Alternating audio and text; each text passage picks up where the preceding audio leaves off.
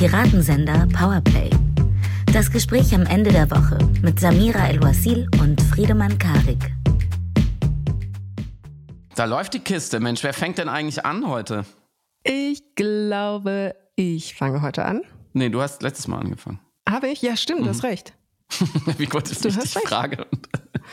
Und damit herzlich willkommen zu einer neuen, vorerst letzten Episode von Piratensender Powerplay. Keine Angst, äh, liebe äh, Kinder und größere Menschen, wir machen nur Sommerpause.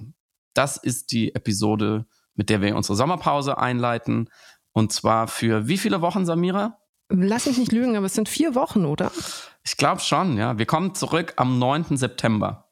Genau. Versprochen. Ganz sicher. Es sei denn natürlich, Samira und ich finden im Sommer irgendwo einen, einen Ort, wo es noch schöner ist zu leben und noch einen noch besseren Podcast. Aber es wird nicht passieren, oder? Das äh, wissen wir nicht. Wir wissen ja nicht, was der Sommer so bringt. Ähm, aber so, solange es dort Equipment gibt, können wir vielleicht auch von dort senden, von dem schöneren Ort. Das ist eine gute Idee.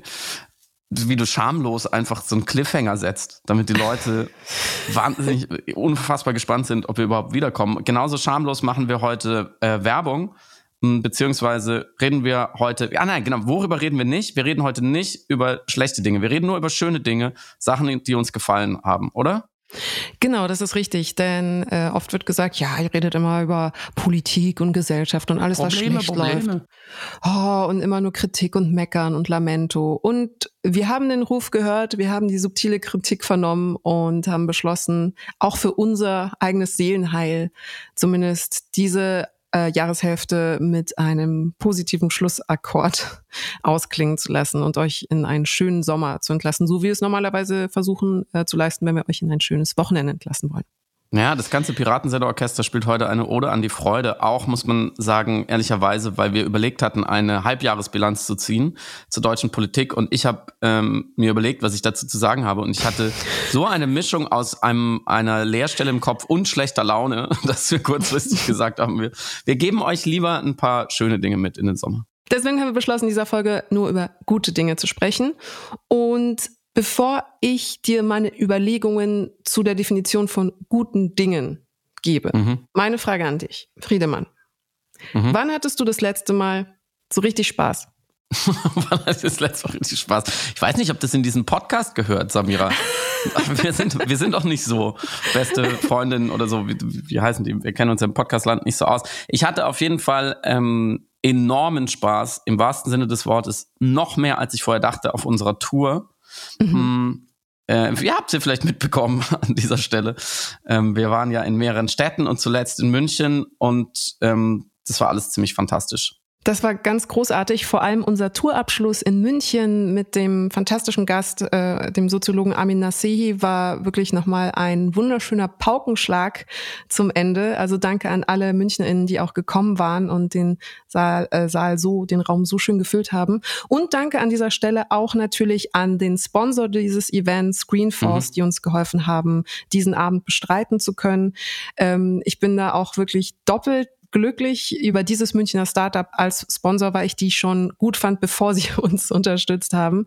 Ähm, wie du ja weißt, esse ich ja kein Fleisch und äh, esse aber nach wie vor noch Eier was ich höchst problematisch finde. Und bei Greenforce ist es so, es gibt eben äh, Fleischersatzprodukte in Pulverform, die man mit Wasser anmischen kann, die fantastisch schmecken, wie Schnitzel, Köttböller, Würstchen, Chicken Nuggets habe ich auch sehr gerne gegessen. Aber mein absolutes Lieblingsprodukt ist eben ihr veganes Ei, weil ich dadurch tatsächlich keine Eier mehr essen muss und ich sehr glücklich darüber bin. Und an dieser Stelle danke, dass ihr uns da unterstützt habt, eben München bestreiten zu können. Und falls euch äh, die Produkte von denen interessieren sollten und ihr mal ähm, einfach testen möchtet, ob euch das schmeckt, ob das für euch ist, es gibt äh, 25 Prozent in ihrem Online-Shop mit dem Code Piratensender 25p groß geschrieben. Gilt übrigens für alle, also auch für Leute, die schon dort mal bestellt haben, also auch für Bestandskunden. Und das führt mich jetzt zurück zu Dingen, die Spaß machen. Mhm. Denn ich habe einen Vortrag gesehen von einer Wissenschaftsjournalistin, Catherine Price, und auch Bestsellerautorin, die viel über ähm, Dankbarkeit zum Beispiel geschrieben hat oder auch über das Flow, über das Flowen insgesamt, den Zustand des Flows. Wir hatten im Podcast ja auch darüber gesprochen. Also ein Bewusstseinszustand, in dem man einen Moment der Immersion hat mit dem, was man gerade macht. Ähm, Hartmut Rosa würde sagen, einen tiefen Moment der Resonanz empfindet. Und sie hat auch über das Konzept des Spaßhabens nachgedacht mhm. und geschrieben. Und das war eine Idee, die mich insofern beschäftigt hat, weil ich mich wirklich kurz hinterfragen musste, wann haben wir Spaß, also echten Spaß, nicht nur so einen hohlen Hedonismus, sondern das Gefühl, dass wir eine mhm. Resonanz haben mit einer Tätigkeit, die uns glücklich macht und Vergnügen bereitet. Und zweitens, das klingt jetzt ein bisschen protestantischer, als es sein sollte, aber ist es legitim, gerade in unserem Podcast, aber auch generell bei allen Sachen, die gerade nicht gut laufen, auch darüber reflektieren zu wollen, laut, mhm. wie kann man Spaß haben im Leben? Und ich habe gemerkt, dass ich da innere Widerstände hatte, obwohl das ja eigentlich das äh, ein, eine Selbstverständlichkeit sein sollte eines glücklichen Lebens, ähm, ein Moment der Sorglosigkeit sich zu, zugestehen, ein Moment der Resonanz und Immersion und das ist der dritte wichtige Aspekt, um Spaß zu haben, ein Moment der Konnektivität, weil man Spaß oftmals nur mit anderen zusammen haben kann. Es ist zwar möglich, alleine Spaß zu haben, aber es ist eine größere Wahrscheinlichkeit da, Spaß zu haben mit anderen zusammen. Das heißt, drei Aspekte, die wichtig sind für ein glückliches Leben. Und deswegen meine Frage an dich, wann hattest du denn das letzte Mal Spaß, wo du dachtest, ich habe gerade so viel Spaß? Du machst du, du schaffst es natürlich wieder bei unserer kleinen Liste der Dinge, die, die wir gut fanden in diesem halben Jahr und die wir Leuten mitgeben wollen, ein philosophisches Thema daraus zu machen. Ein ganz lebenspraktisch philosophisches Thema. Um auf deine Frage zu antworten und nochmal anzuknüpfen an die, an die Tour, ich hatte äh, riesigen Spaß, als wir zusammen mit dem Publikum äh, die offenen Briefe geschrieben haben. Wir haben in, in Leipzig, äh, Köln, Hamburg und München jeweils einen offenen Brief ja, geschrieben, ja. zum Beispiel an Gerhard Schröder ähm, oder an Franka Lehfeld. Mm, das war eigentlich die idealtypische Variante meines Spaßes und ist natürlich jetzt ein Piratensender-Thema. Äh, ähm, ich kann auch aus meinem Privatleben erzählen, aber es passt so gut, weil es, glaube ich, alles erfüllt, was du gerade aufgezählt hast.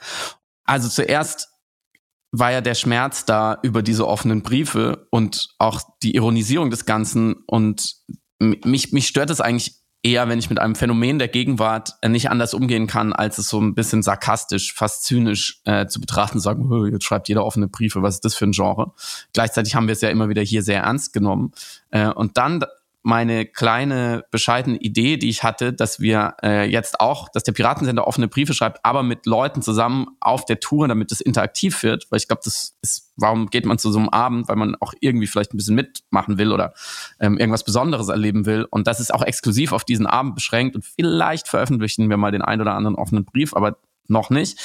Mm diese kleine Idee von mir, diesen Schmerz umzusetzen und daraus etwas Schönes zu machen mit Leuten zusammen, was total äh, quatschig sein kann, aber was ja auch, man kann ja auch einen ernsten, mehr oder weniger ernsten offenen Brief schreiben oder zum Beispiel, dass wir Gerhard Schröder einen offenen Brief geschrieben haben, hatte natürlich einen, auch irgendwie einen ernsten Hintergrund, mhm. weil wir finden, dieser Mann muss aufhören mit dem, was er tut. Mm, dass das dann so gut funktioniert hat, was nur in meinem Kopf war und was ich äh, euch sozusagen, äh, dir und äh, unserer Superproduktion so ein bisschen ähm, ja, ja, Feilgeboten anheimgestellt habe und ich habe gesagt, ja, wir wissen nicht so genau, was du meinst und wie es gehen kann, aber wir machen es jetzt einfach mal. Und dass es auch mit simplen Mitteln umgesetzt wurde, nämlich einfach einen Laptop an einen Beamer zu schließen und dann darauf zu vertrauen, dass unser Publikum schon kreativ und lustig und schlau genug ist. Und es war, es hat völlig übererfüllt. Es kam total, sehr, total geniale Dinge raus. So und da waren richtige äh, Gagschreiber-Talente im, äh, im Publikum ähm, und Wortspiele und, und, und Bezüge und das hat einfach, es war so ein super Resonanzraum, hat gemeint, wir, wir reden über die gleichen Dinge, wir haben, wir haben eine ähnliche Weltsicht und jetzt machen wir einfach Quatsch damit. Das hat mir extrem großen Spaß gemacht. Ja, das kann ich nur so unterschreiben. Das war bei meinen Überlegungen, wann hatte ich richtig doll Spaß äh, genau die, die, dieselbe Szene, dieselben Momente, nämlich auf der Tour. Und das hat mir aber eben vor Augen geführt, wie kostbar diese Kombination dieser Elemente sind, um ein Spaßgefühl zu haben und wie wichtig das tatsächlich auch für die eigene Gesundheit, also die emotionale, aber auch physische Gesundheit ist. Und das Paradoxe daran ist, wenn man versucht, diese Momente herzustellen, um Spaß zu haben, die Wahrscheinlichkeit, Spaß zu haben, gar nicht so groß ist, weil du kannst ihn natürlich nicht erzwingen. Also du kannst äh, nicht sagen, so, ich treffe mich jetzt hier mit einem Haufen Menschen und wir machen zusammen was und dann haben wir Spaß, ja. sondern es ist etwas, das halt wie der Flow ein bisschen äh, schwer zu greifen ist. Also er stellt sich ein, wenn er sich einstellt und dann ist der wunderschön und vollkommen.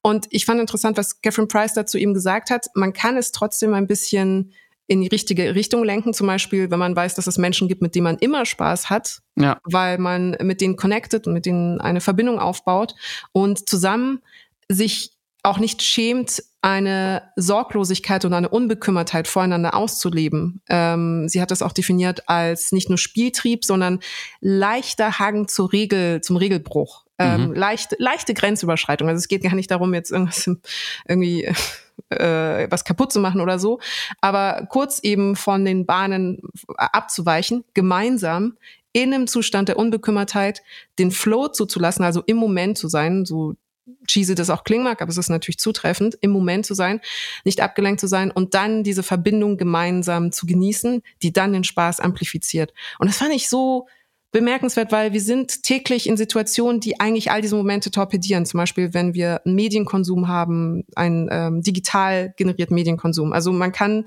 beim Scrollen durchs Internet keinen Spaß haben. Alles sabotiert das eigene Spaßempfinden. Mhm. Man kann kurze Momente der Freude, der Lustigkeit empfinden. Wenn ich irgendwie ein lustiges Video sehe oder so, habe ich natürlich ein Vergnügen, habe ich eine Dopaminausschüttung. Aber du wirst nie sagen, hey, ich habe gestern eine Stunde durch TikTok gescrollt, ich hatte so krass Spaß. Das mhm. war der spaßigste Abend in meinem Leben. Mhm. Sondern äh, es, ist mal, es sind meistens Menschen involviert und es sind Aktivitäten involviert, die uns erlauben, uns selbst nicht von uns selbst ablenken zu lassen oder uns selbst ja. nicht vor einander zu fliehen. Ja. Das ist eine sehr persönliche Frage. Du musst sie auch nicht beantworten, weil sie auch eben sehr viel ähm, Pathos und Kitschpotenzial hat. Aber kannst du dich an, in deinem Leben an eines der glücklichsten Momente erinnern, wo du sehr, sehr viel Spaß hattest? Mit oder ohne Drogen? Spaß. Also ich finde das, äh, also Rauschzustände äh, äh, immer, ich bin immer für Rauschzustände, wie die jetzt generiert werden, ist jedermanns eigene Sache.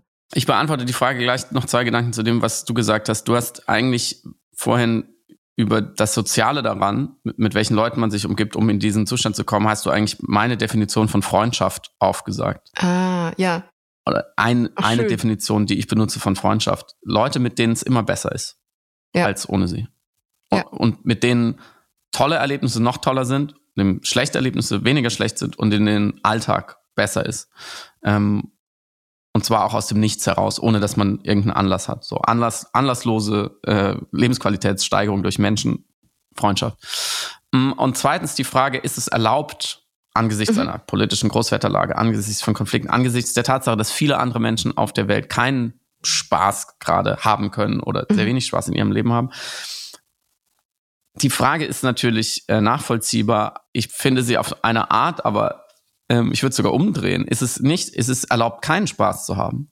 Wenn du nun mal in der ähm, glücklichen Position bist, qua Geburt oder wie auch immer, ein Leben zu leben, was theoretisch sehr viel Spaß ermöglicht, den nicht zu haben, weil andere ihn nicht haben können, empfinde ich es eigentlich als Unverschämtheit denen gegenüber. Ja. Weil es nichts daran ändert. Es sei denn natürlich, Spaß bedeutet, äh, wahnsinnig viel CO2 auszustoßen oder äh, sonstige Ausbeutungsmanöver. Aber sich mit, mit Freunden in den Kreis setzen und eine gute Zeit haben, schadet niemand auf der Welt. Und das aber nicht zu tun, wäre negativ.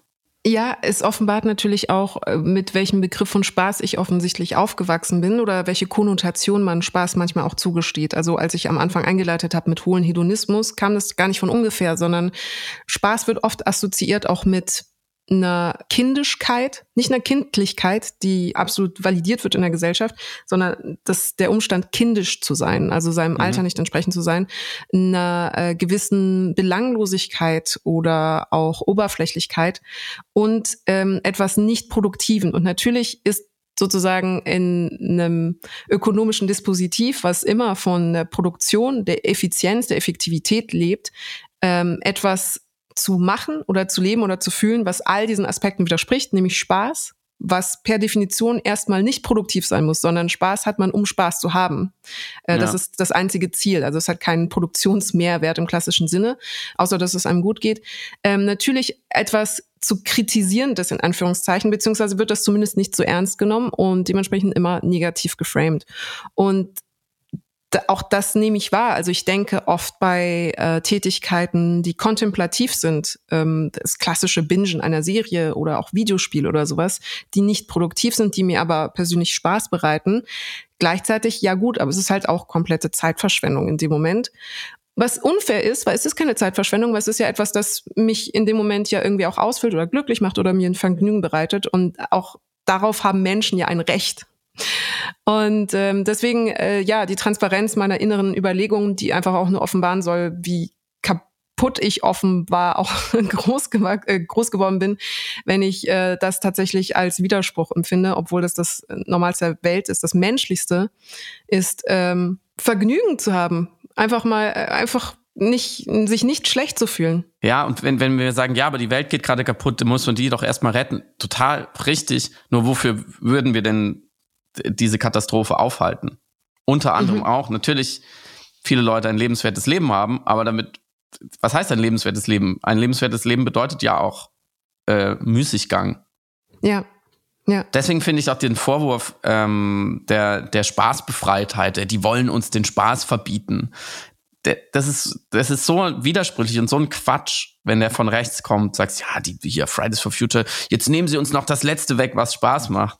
Ist ja genau das Gegenteil. Man will ja einfach nur die Zustände so sichern, dass man vielleicht morgen auch noch Spaß haben kann. Und dass die Zustände für alle auch Spaß ja, bereiten oder möglichst so. viele, äh, die ja. eh schon schlecht. Also die Verteilung ist ja eh schon schlecht, dass es nicht noch schlechter wird. Ähm, und ist jetzt vielleicht ein kleiner Sprung, aber ich, ähm, das ist auch eine gute Sache, die ich empfehlen kann. Es gibt ein tolles Feature im Deutschlandfunk von Frank Odenthal äh, über Prepper, in dem ich auch aufgetreten bin, sozusagen, wegen den erzählenden Affen, bla bla bla, um über Weltuntergangserzählungen zu sprechen und auch nochmal festzustellen, dass unsere Erzählung einer Klimakatastrophe jetzt als den, das Problem, was, was wir versuchen zu lösen und damit wir noch irgendwie Spaß haben können, ähm, die Erzählung der Klimakatastrophe ja noch nicht wirklich verdeutlicht, was für ein qualvoller, langsamer Weltuntergang das sein wird, wo über Jahrzehnte und Jahrhunderte nach und nach immer mehr Welt unbewohnbar ist, immer mehr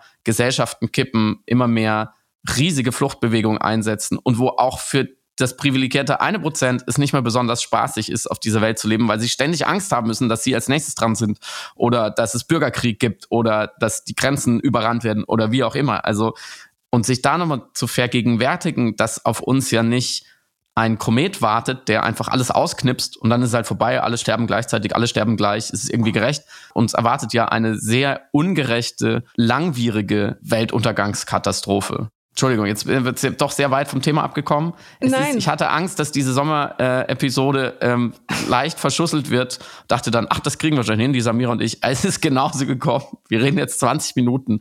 Wir haben noch gar, gar keine schönen Dinge empfohlen. Genau, genau. Ich wollte nämlich sagen, es, das führt uns aber vielleicht zu einem Blick auf die Sachen äh, neben der Tour die äh, schön waren, die von denen wir sagen würden, gesellschaftlich, politisch, ähm, ist da was positiv, was Positives in Gang gekommen, ähm, hat uns vielleicht glücklich gemacht, äh, halten wir für eine gute Entwicklung, hat uns vielleicht Spaß bereitet. Und ich würde die Frage aber an dich, wann du sehr, sehr viel Spaß in deinem Leben hattest, auf ja. geografischer Skala, würde ich auf später nochmal vertagen. Das, da, das würde ich mich okay. unglaublich gern von dir wissen. Okay. Aber was hat dich denn in diesem Jahr jetzt erstmal zufrieden? Fangen wir mal so low an, was zufrieden gemacht, wo du dachtest, ey, das ist doch schon mal gar nicht so schlecht.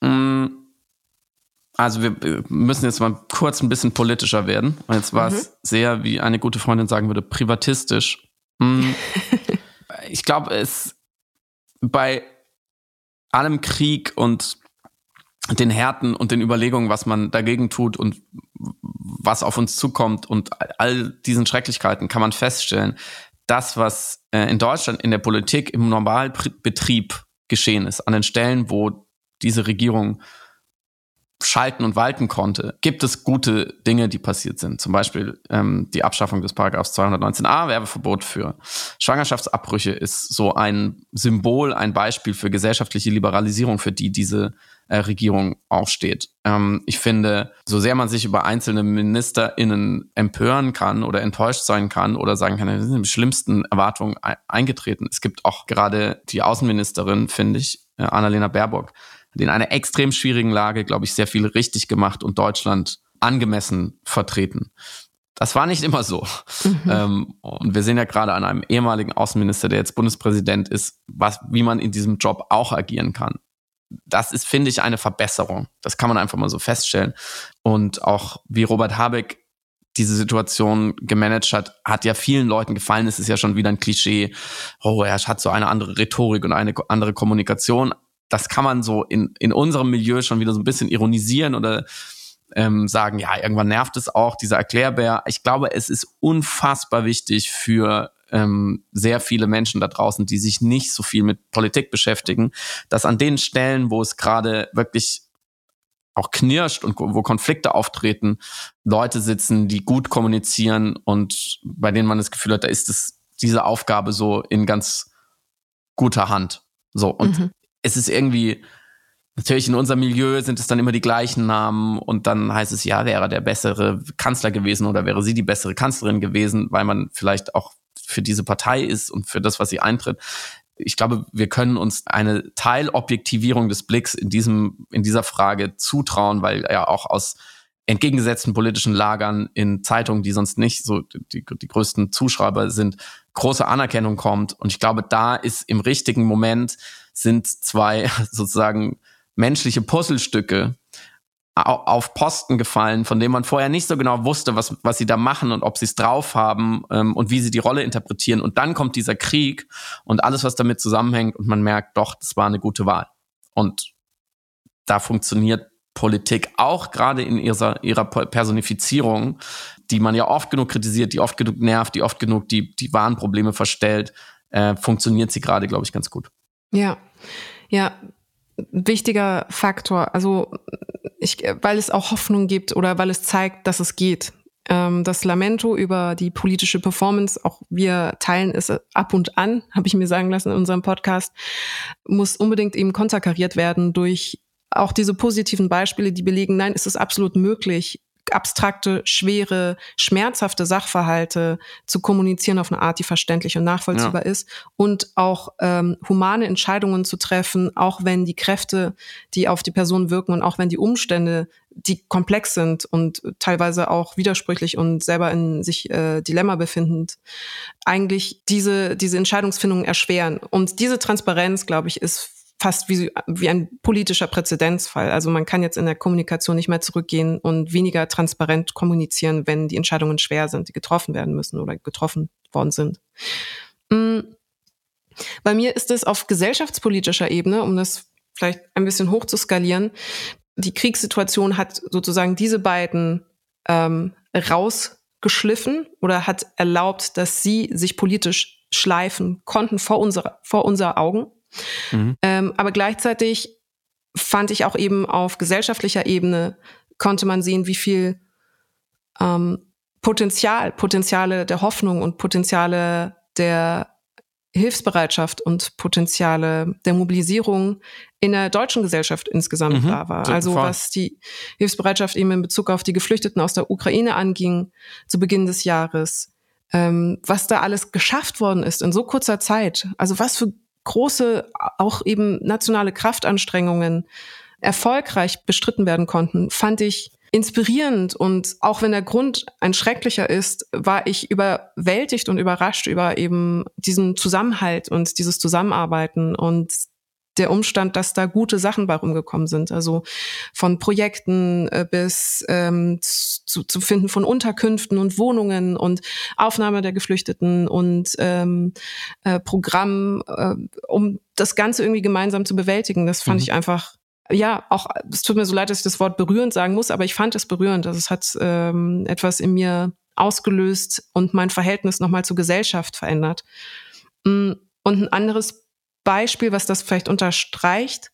Insgesamt ist die Hilfsbereitschaft in, äh, die Spendenbereitschaft in Deutschland auf einem Rekord hoch. Also ich will das gar nicht so quantifizieren, aber es ist wirklich bemerkenswert, dass allein im letzten Jahr über 12 Milliarden Euro gespendet worden sind für verschiedenste Projekte, Tiere, Menschen, Kultur, äh, Frieden, äh, Umweltschutz. Also ganz verschiedene gesellschaftspolitische Themen wurden mit dem Geld unterstützt, aber das ja, dass die ganze Gesellschaft tatsächlich 12 Milliarden Euro zusammengebracht hat und gesagt hat, wir müssen hier Sachen verändern, die man nur mit Hilfe von Geld verändern. Und deswegen äh, tragen wir da was dazu bei, finde ich finde ich gut, auch wenn mich natürlich nervt, dass hier wieder eine Verindividualisierung der Verantwortlichkeiten erfolgt. Aber das ist ein Kritikpunkt für eine andere Folge. Also wie fair ist es zu hoffen oder eine Ökonomie der Hilfsbereitschaft auf der Spendenbereitschaft Einzelner mhm. zu basieren? So wie fair ist es, äh, dass die Regierung sich darauf ausruht, dass es die Tafeln geben muss, um ähm, armen Menschen in Deutschland Essen zu geben? Das ist natürlich extrem ungerecht und unfair und sollte nicht so sein. Aber das ist zumindest Teil unserer sozialen Mobilisierung ist, ist irgendwie trotzdem etwas Hoffnungsspendendes. Und auch für die Opfer der Flutkatastrophe äh, konnten inzwischen 500 Millionen Euro zusammengesammelt werden. Und mhm. auch das ist natürlich ein Indikator eben für gute Dinge in der Gesellschaft, gute Bewegung. Jetzt ist der erste Punkt, wo ich aufpassen muss, nicht in die Problematisierung zu rutschen. Bitte. Weil du hast völlig recht mit allem und das wollte ich auch sagen. Ähm, die, das, die Einstellung, die, die Hilfsbereitschaft der Deutschen, aber auch die Einstellung zur Politik hinsichtlich des, des Krieges, das mit, Mitgehen und Mitmachen auch, auch von drastischen Maßnahmen, auch von einer, ja, oder Scholz sagt immer Zeitenwende, auf jeden Fall von einer, einer tiefgreifenden Veränderung der deutschen Außenpolitik und so weiter. Das ist gut das ist stabil. Äh, die Leute haben Empathie und sie wissen, dass man was tun muss, dass man sich nicht raushalten kann. Viele Leute haben das so. Es gibt immer die andere Meinung, das ist ja auch okay, aber die Mehrheit, sagen wir jetzt mal, in, in verschiedenen Abstufungen.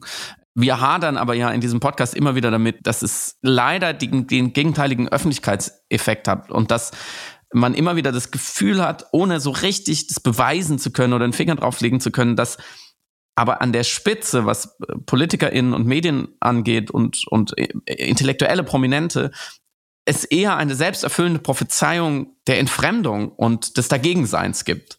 Dass mhm. sehr viel darüber gesprochen wird, was machen die Leute noch mit, was tragen sie noch mit, wird der Deutsche mhm. im Winter frieren für den Frieden.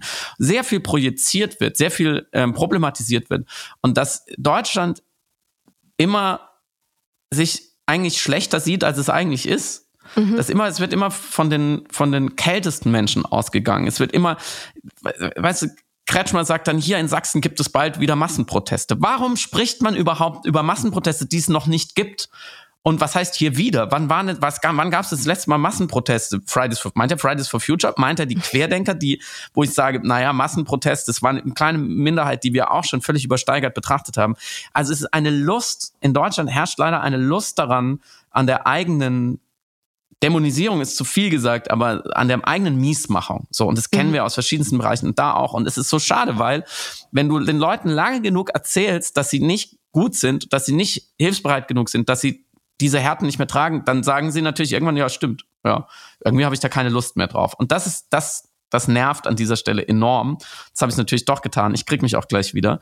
Und deswegen kann man vielleicht sagen, es ist umso schöner, eine umso schönere Erkenntnis, dass trotz dieses negativen Diskurses und trotz eines wirklich teilweise sehr gefährlichen Einflusses von ähm, prominenten Stimmen darauf, die meisten Menschen am Ende doch ein sehr feines Gespür dafür haben, was gut und böse ist gerade in dieser Welt und das, wem man, wer das Opfer ist und wer der Täter und wem man hilft. Mhm. Mhm. Lass uns über, lass uns da nicht weiter drüber reden. Ich meine, das ist nicht nicht okay, gut. nein, dazu passt nämlich äh, wieder ein äh, positives Gegenbeispiel, was ich ähm, äh, wieder mit Zahlen und ähm, Sozialempirie so, sozusagen über, unterfüttern kann. Nämlich äh, diesen in diesem Jahr im Februar wurde von der Bertelsmann Gruppe eine sehr interessante Studie veröffentlicht zum Thema Integration und Migration und der Einstellung der gesamten Bevölkerung dazu. Mhm. Und wir besprechen selbstverständlich oft eben äh, Friktionen, ähm, Rassismus, Probleme der Diskriminierung in der mehrheitlich weißen deutschen Gesellschaft. Und die Probleme sind da, aber es gibt offensichtlich, glaubt man dieser Studie, eben Lerneffekte. Also die Gesellschaft entwickelt sich weiter, wenn auch langsam. Es braucht Aufklärung, es braucht eine Kommunikation der Probleme und der ähm, zu verstehenden Inhalte.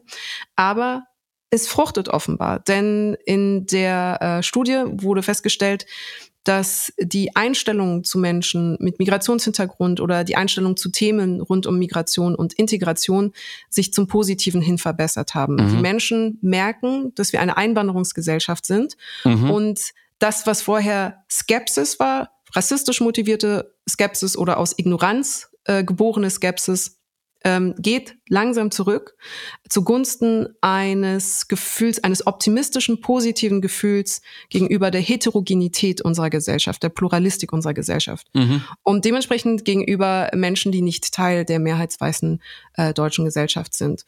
Und das finde ich, auch wenn diese Entwicklung langsam und zäh ist und ähm, wenn man sich die Kurve anschaut, eben noch Zeit braucht, finde ich das hoffnungsspendend. Ähm, es ist, ja. es, es wirkt, also Aufklärung wirkt, die Kommunikation wirkt, die Diskurse wirken, dass ja. die ganze Zeit darüber debattieren und streiten. Und ob es jetzt auf der einen Seite Sprachsensibilität ist und man über ein Wort spricht oder äh, insgesamt ähm, Arbeitsbedingungen, Rechte ähm, und der gesamtgesellschaftliche Diskurs über Rassismus oder auch ähm, das Aufarbeiten einer rassistischen Geschichte eines Landes. Es wirkt. Es wirkt. Und das heißt, äh, auch an alle, die diesen Schmerz, den ich manchmal auch empfinde, haben und sagen, was, was, was soll das eigentlich? Was bringt das? Warum sprechen wir nochmal darüber? Warum macht ja. man sich die Arbeit? Es, es, es äh, hat einen Effekt. Ja, voll. Das finde ich ein super Punkt. Ähm, gesellschaftliche Veränderung verläuft immer viel, viel, viel, viel langsamer und zäher, ähm, als wir denken, aber sie verläuft. Es gibt sie. Und ich habe noch ein Deutungsangebot zu Dingen, die einen manchmal stressen oder die traurig machen oder wo man Zweifel sagt, gibt es wirklich gesellschaftliche Veränderungen zum Gut? Ähm, die, die Reaktanz, die Gegenbewegung, der Backlash, die Friedrich Merz dieser Welt, warum sind die so, wie sie sind? Mir hilft immer wieder mir klarzumachen, sie reagieren nur, sie agieren nicht, mhm. sie sind in der Defensive. Es gibt eine Bewegung, nennen wir sie Liberalisierung, kein besseres Wort, einen gesellschaftlichen Fortschritt, die ist so mächtig und die, die, die kommt und sie ist da schon seit Jahrzehnten und sie an manchen Stellen verlangsamt sie sich, verlangsamt sie sich leider, an manchen Stellen beschleunigt sie sich zum Glück. Sie ist nirgendswo schnell genug. So, da, da können wir uns einigen. Und sie räumt mit Ungerechtigkeiten viel zu langsam auf, aber sie kommt 110 Prozent. Und das, der, der beste Beleg dafür, dass sie kommt, ist das Verhalten der Gegenseite, ist das, die, die, toxischen Manöver, die Taktik der Gegenseite, die werden nämlich immer hilfloser. Wenn jetzt Friedrich Merz mit diesen Trumpismen anfängt und die CSU auch, einfach kontrafaktisch einfach Dinge zu behaupten und, zu, und stellt sich hin und sagt, mein Bauchgefühl sagt mir, das Tempolimit bringt nichts, dann kann man sich die Haare raufen und sagen, wie kann ein, der Vorsitzende, der, der Vorsitzende der, der um, Umfragen stärksten Partei in Deutschland, die vielleicht bald irgendwann wieder in Regierungsverantwortung kommt, und er übernimmt ein Amt. Wie kann das sein? In was für einer Welt leben wir? Alles geht vor die Hunde.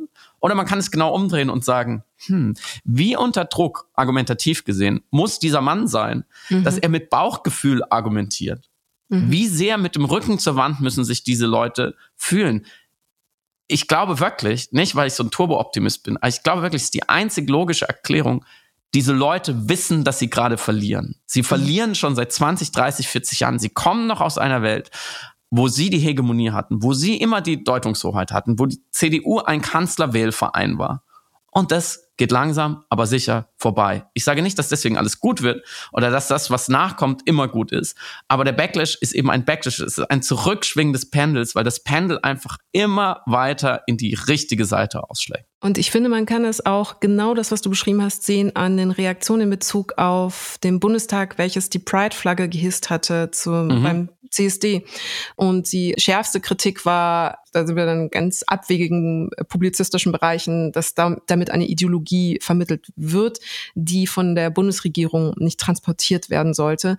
Klammer auf, wir müssen irgendwann mal, ich mache das bestimmt, glaube ich, auch in einer Übermedienkolumne, über die falsche Verwendung des Wortes Ideologie diskutieren, weil es wird inflationär genutzt, wie teilweise der Begriff Vogue sozusagen missbraucht, mhm. um politische Perspektiven, Weltanschauen oder eben tatsächliche Ideologien in die Nähe von Indoktrinationsgedanken zu rücken, indem man es als Ideologie bezeichnet, weil man auch denkt, it's a fancy word, es klingt dann schlau und klug, aber ist eigentlich nur eine Form seiner eigenen mhm. Menschenfeindlichkeit verdecken zu wollen. Auf jeden Fall an dieser Stelle also Disclaimer, wenn ich sage, die Kritiker sagen, es wird eine Ideologie mit der Fahne vermittelt, dann wirklich nur als Zitat.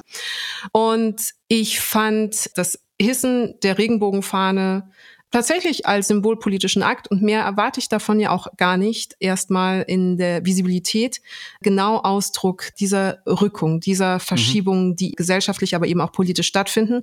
Und das hat eben lange Zeit gebraucht. Und auch hier gibt es eine Gegenbewegung oder ein Strampeln, ein sich dagegen wehren, weil gefühlt wird und gespürt wird, dass hier Deutungshoheiten sich offensichtlich gerade verschieben oder Sachen, die man für paradigmatisch hielt damals selber, was zum Beispiel eben Geschlecht und Sexualität angeht, plötzlich am Aufbrechen mhm. ist. Mhm. Und dazu gehört auch, dass der ähm, Klimadiskurs in diesem Sommer an einem ganz anderen Punkt ist als noch vor ein paar Jahren oder auch ja. noch vergangenen Sommer. Mhm. Auch da schreitet etwas voran und natürlich gibt es auch da Rückzugsgefechte, aber ich glaube, da kommen wir auch so, sowohl quantitativ als auch qualitativ immer mehr an die wirklich entscheidenden Punkte. Die wahren Antagonisten werden klarer, auch in der Breite. Und es sitzen Leute, Leute an den Hebeln, die, die wirklich ein Verständnis von, die, von dieser Krise haben. Da, wie bei allem anderen, ist die Frage des Tempos. Oh, das brauchen wir heute nicht mehr besprechen. So richtig Spaß daran haben könnte man natürlich nur, wenn es alles viel schneller ginge und man das Gefühl hätte, wir holen auf, also wir schaffen es, wir sind im richtigen Tempo. Der Zug fährt nicht ohne uns ab, sondern wir springen noch drauf. Mm. Noch zwei Sachen zur, ja. zum, zum Tempo des Zuges und ja, zum unbedingt. Zug an und für sich. Tempo, es zieht an, auch was Klima angeht, wenn äh, wir feststellen können, dass der Konsum von Fleischersatz äh, massiv angestiegen ist. Also es gibt ein Bewusstsein für Tierwohl, aber auch ein Bewusstsein, ein äh, environmentales, ein environmentales, ein Umweltbewusstsein, äh, was den eigenen Fleischkonsum angeht und eben auch das Abschaffen von Kükenschreddern, was rückblickend betrachtet ja so ein unfassbarer Irrsinn mhm. ist, dass das so lange für einen mhm. ganz normalen Zustand einer Ökonomie, einer Landwirtschaft äh, gedacht worden ist. Dass es vollkommen selbstverständlich ist, einen Haufen Tiere grundlos zu töten in einer massiven Schredderaktion. Äh, und dass das jetzt zum Glück abgeschafft worden oder verboten worden ist. Und wie gesagt, dass der Fleischkonsum äh, weniger wird zugunsten eben von pflanzenbasierten Produkten, ist für mich auf jeden Fall so vom Gefühl her, wenn es, es ist keine exponentielle Kurve, ich weiß, aber vom Gefühl her ist das plötzlich so ein Akzelerationspunkt, der sich da einzustellen scheint. So am Anfang war es so ah, langsam und zäh und jetzt so pff, nimmt das alles Fahrt auf.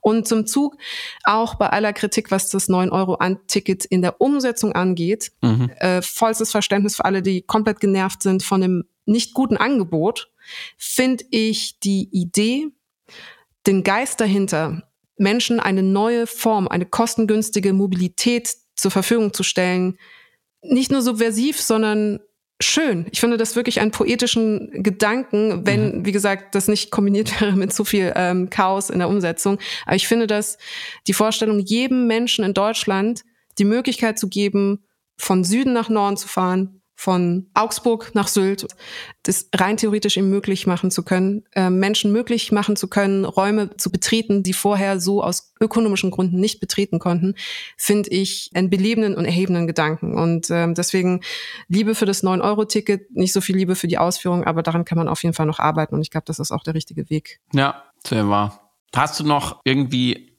leichte Dinge, die Spaß gemacht haben? Dieses Jahr. Ähm, ja. Also es ist leicht und schwer, nämlich der Umstand, dass äh, Kalush Orchestra aus der Ukraine den Eurovision Song Contest gewonnen hat. Es ist, es ist bittersüß. ich, ich finde, bittersüß ist in diesen Zeiten, ist, fällt unter leicht. Es war, also ich, ich also ganz privat habe ich mich einfach war das einfach ein wichtiger Moment, ähm, zu sehen, wie ganz Europa für diese Band angerufen hat. Ähm, und es war ein seltsam schönes Moment des, des kollektiven Anteilnehmens am Schicksal eines Landes und irgendwie auch das demonstrieren zu wollen, also die Solidarität auch öffentlich sichtbar machen zu wollen, ähm, mit dem Wissen, dass sie nicht die besten dass es nicht die beste Band war, die besten der, oder der beste Song war. Aber es war vollkommen fair, weil ein Musikact hat sozusagen die Jurybewertung gewonnen und ein Musikact hat die politisch wichtige äh, Publikumsbewertung gewonnen. Und das fand ich irgendwie schön. Mhm. Voll. Ich habe noch eine ja. Buchempfehlung, die so ein bisschen auch an, den, an die Dinge anknüpft, die wir vorhin besprochen haben. Und ich werde auch noch mal in einer Piratensender Powerplay Plus Episode, ähm, die in den nächsten Wochen dann erscheint, nochmal äh, meine fünf Bücher für den Sommer. Nein, ich bin ja nicht bescheuert, das werde ich nicht tun, aber einfach nochmal ein paar Bücher empfehlen, die mir in dieser Zeit, in diesen Diskursen weitergeholfen haben mm, und da das nochmal genauer besprechen. Aber hier äh, sozusagen eins davon herausgenommen. Und zwar von der amerikanischen äh, Schriftstellerin mhm. Nicole Krauss, ähm, die einen, äh, einen, einen Kurzgeschichtenband geschrieben hat, der heißt Ein Mann sein auf Deutsch. Und darin erzählt sie mehrere männliche Identitäten, Begegnungen, mal aus tatsächlich männlicher Perspektive, mal aus weiblicher Perspektive. Mm, und was auf den ersten Blick so ein bisschen konzeptuell und vielleicht bemüht klingt, so eine weibliche, äh, progressive Schriftstellerin versucht äh, sozusagen den Zustand des Mannseins irgendwie zu fassen aus verschiedenen Perspektiven, ist in der Umsetzung so extrem gut gelungen, äh, dass es für mich völlig erfüllt hat, was man sich von diesem Buch vielleicht erhofft und mir dann auch hinsichtlich der Diskurse, die wir so führen, auch über Gender-Identitäten, ist ja auch ein großes, hinsichtlich der, der, der, der Trans-Verhandlungen, ein großes Schlachtfeld leider entstanden, wo sehr viele Leute vielleicht ihre eigene Unsicherheit oder, oder ihre, ihr, ihr Unbehagen angesichts des Progresses, wir immer stark projizieren auf Transmenschen leider und sie nicht einfach in Ruhe äh, leben lassen können anscheinend. Mm, und das finde ich, muss ja immer die Frage stellen, okay, was ist mit meiner eigenen Identität in der Hinsicht? Bin ich, wie sicher bin ich da? Wie glücklich bin ich da? Ähm, und dieses Buch hat mir tatsächlich ähm, sehr literarisch aber nochmal aufgezeigt, was es, was es irgendwie bedeutet, Mann zu sein, was es vielleicht auch bedeutet, als Frau sich mit Männern abzugeben. Ähm, weil ich glaube, hinten drauf auf dem, ja, es ist hart, steht auch, ähm, äh, der, die schöne rhetorische Frage, wie viele Männer hält ein Frauenleben aus? das, das ist auch eine gute Frage. Wer leidet da unter was, unter wem?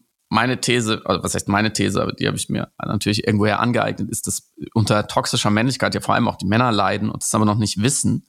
Ähm, und auch unter nicht toxischer Männlichkeit, man muss ja immer nicht, immer nicht gleich so dramatisieren, aber ähm, unter verschiedenen Formen. Und ähm, was kann Literatur im besten Falle? Sie zeigt uns die Welt, wie sie ist, indem sie uns die Welt mhm. zeigt, wie sie nicht ist, indem sie eine andere Welt aufmacht, die nicht existiert, spiegelt sie ähm, unser Dasein. Und dieses Buch macht es äh, aufs Allerfeinste. Deshalb, wenn ihr noch nicht wisst, was ihr diesen Sommer lesen sollt, äh, lest Nicole Kraus ein Mann sein. Ich habe noch eine Buchempfehlung, eine weitere, die, die deine Buchempfehlung, glaube ich, perfekt komplementieren könnte äh, nämlich von Claudia Schumacher, Liebe ist gewaltig, eine mhm. deutsche Milieustudie eines wohlsituierten suburbanen Raums, also gutbürgerliche Familie, in der es aber physische Gewalt gibt, häusliche Gewalt ausgeführt vom Vater der Mutter gegenüber und eine weibliche Protagonistin, die über 30 Jahre hinweg ähm, schaffen muss, sich zu emanzipieren und mhm. aufzubegehren gegen diesen physisch und emotional gewalttätigen Vater. Und das Interessante an Liebe ist gewaltig ist, dass die Sprache gewaltig ist. Also Claudia Schumacher hat eine schöne eine, eine Sprache für sich gefunden, die ähm, eine Härte und Strenge und Schönheit, aber auch einem einen unglaublichen Schmerz hat. Ähm, und ja, also mhm. äh, auch auf gut, auf gute Art schnoddrig. Äh, das ähm, fand ich irgendwie äh, sehr vereinnahmt beim Lesen, genau. Und deswegen mhm. auch das eine Empfehlung. Und mhm. ähm, ich möchte unbedingt noch Jean-Baptiste, das Album We Are, das Milliarden Grammys gewonnen hat, nochmal äh, musikalisch in den Ring werfen, mhm. weil es einfach so schöne Kompositionen sind. Und ich weiß nicht, äh, wie, wie die musikalische Affinitäten unserer HörerInnen ist. Und ich normalerweise auch immer tierisch Angst habe, Musikempfehlungen rauszugeben, weil ich weiß, wie picky man da selber ist und äh, wie schnell man da sich auch in die mhm. Nesseln setzen kann. Also gerade meine Angst ist, ich empfehle was sehr als sehr Gutes und dann hört sich das jemand an und schenkt quasi meine Empfehlung 30 Minuten seines Lebens und ist halt komplett enttäuscht. Das möchte ich auf keinen Fall. Bei einem Buch geht's irgendwie schneller, dass man es weglegt, aber ich habe das Gefühl, bei Musik kann man Leuten einfach den Tag total vermiesen mit einer vermeintlich guten Empfehlung. Aber bei Jean-Baptiste mhm. weiß ich, We Are, das ist auf jeden Fall, äh, kann man nichts falsch machen. Gut, dann haben wir es, oder? Ich habe, hm, wir haben noch eine letzte Frage, nämlich, ja. was war ein Moment in deinem Leben, in dem du sehr viel Spaß hattest? Ah, viele. Ich weiß gar nicht, welchen ich ähm, rausgreifen würde. Ich, ich bin ein einfacher Mensch. ähm, ich, ähm, das weißt du ja. Ich setze mich gerne an den Tisch mit Leuten und esse und rede. Mhm. Das ist eigentlich immer Spaß. Also yeah. wenn die Leute halbwegs in Ordnung sind. Kann ich bestätigen. Ähm, ich höre gerne Musik, am besten laut. Und ich spiele gerne Fußball tatsächlich. Also ich bin eigentlich ein durchschnittlicher Deutscher. Das, äh, ähm, es ist auch vielleicht wichtig zu betonen, dass es ja nie fancy sein muss, äh, etwas, das einem Spaß macht. Und man kann auch alleine Spaß haben. Es geht auch ähm, beim ich habe das beim Videospielen, ich habe das auch beim Tanzen, wenn ich alleine tanze. Ähm, oder wenn man Instrumente spielt oder sowas und in Flow mhm. reinkommt, dann hat man auch Spaß am Spiel im besten Fall. Mm, und interessant ist, es kann Flow ohne Spaß geben, aber es kann keinen Spaß ohne Flow geben. Und äh, wenn ich aber an meine spaßigsten Momente zurückdenke, sind die ziemlich oft mit, eigentlich so gut wie immer mit Martin, ziemlich oft mit dir. Ich kann nur bestätigen, mit dir essen, trinken, und weggehen ist immer Spaß und immer schön. Und am meisten Spaß macht es mir aber tatsächlich seit zwei Jahren mit dir den Podcast zu machen und diese oh. Tour. Und die, das Lesen mit dir war auch ein wunderschöner Spaß. Und sehr viel Spaß hatte ich mit dem gesamten Publikum in einem Kinosaal, als wir Everything Everywhere All at Once gesehen haben. Auch ein sehr schöner Film, den ich jedem empfehlen kann. Ich habe ihn schon mhm. tausendmal empfohlen, aber wer ihn bisher noch nicht gesehen hat, der muss ihn angucken, weil es ist ein Film voller Spaß und Liebe. Wir können äh, an dieser Stelle versprechen, dass wir im September wieder mit äh, vollem, vollem Spaß und Liebe diesen Podcast weiter betreiben. Ähm, es werden noch, es wird alles noch viel besser, kann man sagen. Mm. Und die Pause ist, glaube ich, äh, jetzt genau richtig gesetzt, damit wir dann wieder im Herbst voll dabei sind. Wie sagte Miles Davis, die wichtigsten Töne sind die, die man nicht spielt. Ähm, Pausen sind unterschätzter Spaß, auch von Dingen, die großen Spaß machen. Und ich würde das gerne ergänzen. Catherine Price hatte gesagt in ihrem Vortrag, als ihre Tochter gefragt hat, welche Farbe Spaß hat, dass die Tochter geantwortet habe, als sie fünf war, Sunshine. Mhm. Und im Grunde genommen ist es genau das. Spaß ist auch photosynthetisch destillierte Lebensenergie. Und davon sammeln wir ein bisschen und dann geben wir sie euch ab Herbst zurück. Und wer uns unterstützt und Steady oder Patreon äh, Supporter ist, bekommt weiterhin aber regulär noch jede Woche eine Folge. Das wollte ich noch runterbringen. das ist sehr, sehr gut. Wenn ihr das jetzt hört und denkt, meine Güte, mein Leben wird sehr grau sein, diese vier Wochen ohne euch, dann äh, kommt in den Plusbereich. Das läuft auf jeden Fall weiter. Jeden Dienstag gibt's eine äh, Episode. Und wir hören uns dann, was habe ich vorhin gesagt, am 9. September.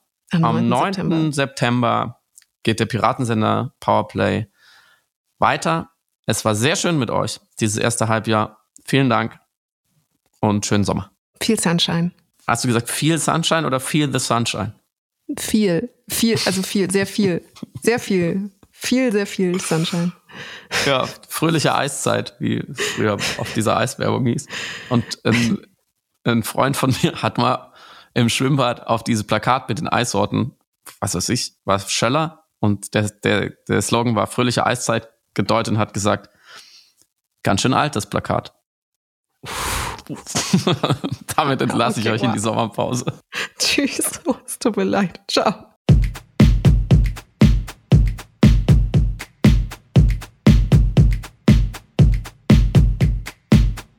Du hörst Piratensender Powerplay. Das Gespräch am Ende der Woche mit Samira El-Wasil und Friedemann Karik. Piratensender Powerplay ist eine Produktion von Stereotype Media in Kooperation mit Yam Yam, der unsichtbaren Tupperbox für den diskreten Foodie. Du möchtest Yam Yam zwei Wochen lang kostenlos testen? Abonniere diesen Podcast überall und gewinne gutes Korma. Bon Appetit!